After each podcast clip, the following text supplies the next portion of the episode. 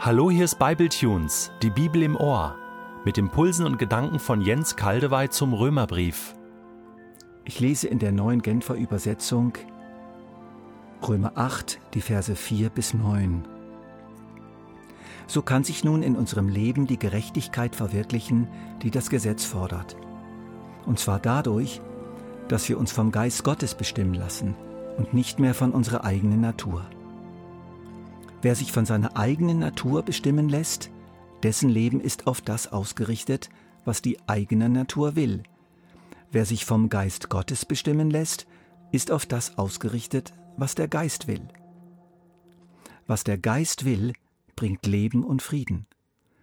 Aber was die menschliche Natur will, bringt den Tod. Denn der menschliche Eigenwille steht dem Willen Gottes feindlich gegenüber. Er unterstellt sich dem Gesetz Gottes nicht und ist dazu auch gar nicht fähig. Darum kann Gott an dem, der sich von seiner eigenen Natur beherrschen lässt, keine Freude haben. Ihr jedoch steht nicht mehr unter der Herrschaft eurer eigenen Natur, sondern unter der Herrschaft des Geistes. Da ja, wie ich voraussetze, Gottes Geist in euch wohnt. Denn wenn jemand diesen Geist, den Geist Christi, nicht hat, gehört er nicht zu Christus. Die freigesprochenen Menschen, die vom Rettungsboot geretteten, die vom Geist Gottes aufgefangenen, hängen jetzt nicht in der Luft. Sie hängen nicht nur am Arm Jesu, werden gehalten und gleichsam im Wasser dem Boot hinterhergezogen. Nein, sie werden ins Boot geholt, werden Teil der Mannschaft, sie können ein neues Leben anfangen und leben, sie sind auf Kurs sozusagen, sie sind im richtigen Boot und fahren in die richtige Richtung.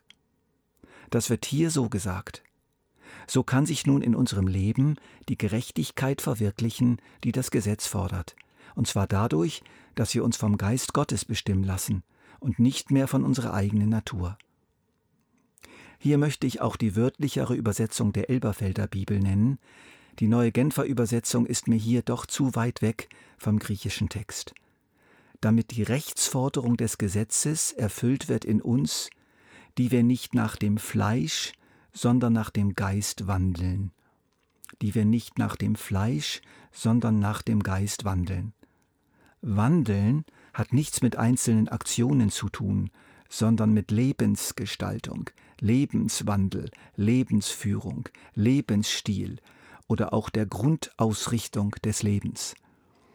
Gerechtigkeit durch Gesetzesgehorsam ist hier eben nicht gemeint, sondern Gerechtigkeit des Herzens. Ich versuche ein paar andere Formulierungen. Die wir unser Leben nicht nach dem Fleisch, sondern nach dem Geist ausrichten die wir unser Leben führen im Zusammenklang mit dem Geist und nicht dem Fleisch, die wir uns in unserem Lebensalltag immer wieder orientieren am Geist, an seiner Kraft, an seinem Willen und nicht mehr an den Wünschen unserer alten Natur, die wir uns auf den Geist verlassen und uns auf ihn abstützen in unserer Lebensführung. Ich hatte bereits eine wesentliche Eigenschaft des Geistes erwähnt. Der Geist, das ist Christus in uns. Nicht nur Christus über uns, vor uns, bei uns, nein, in uns. Und so wird tatsächlich die Rechtsforderung des Gesetzes erfüllt. So wird die Gerechtigkeit verwirklicht, die das Gesetz fordert. Jesus in uns genügt. Im Innersten unserer Person ist Jesus am Werk und verändert die Grundausrichtung unseres Lebens.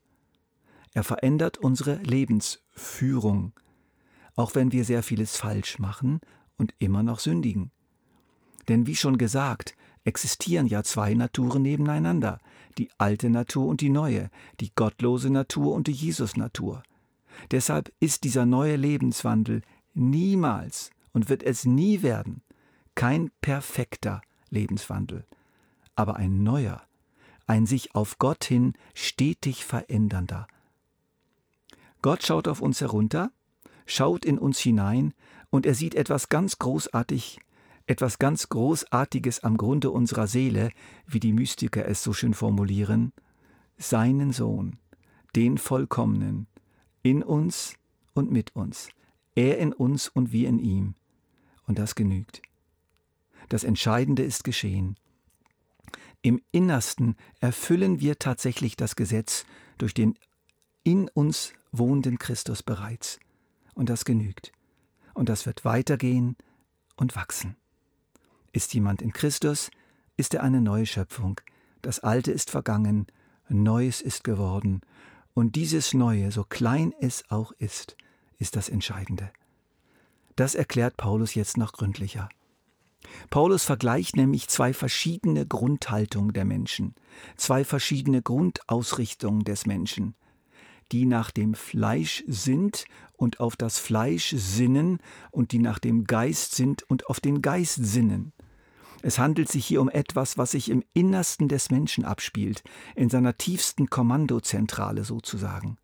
Es geht aber bitte nicht darum, dass die einen 51 Prozent Gutes tun und 49 Prozent Böses und dadurch als gut qualifiziert werden, Mehrheit entscheidet, oder das Ganze umgekehrt. Nein, es geht um etwas viel Tieferes, um die Grundorientierung des tiefsten menschlichen Willens. Man könnte es auch so sagen. Wer sitzt am Steuer? Wer ist die treibende Kraft? Und wer ist eher einer der Trittbrettfahrer? Springt auf, springt ab, drängelt sich rein, aber sitzt nicht am Steuer. Bei den einen sitzt der Geist am Steuer, beziehungsweise Jesus sitzt durch den im Glauben wohnenden Geist am Steuer, auch wenn da noch eine ganze Reihe Trittbrettfahrer mitfahren. Zum Beispiel wie bei mir Arbeitswut, Ehrgeiz, Ehrsucht, Liebkindsein, übermäßiges Harmoniestreben, da könnte ich euch einiges nennen. Ja, das stimmt, die fahren auch noch mit, aber Jesus sitzt am Steuer. Blinde Passagiere, die eigentlich nicht in die Tram gehören, aber sich so eine Art Gewohnheitsrecht anmaßen. Sie werden sich mit der Zeit entfernen, weil ihnen der Kurs des Fahrzeugs nicht gefällt.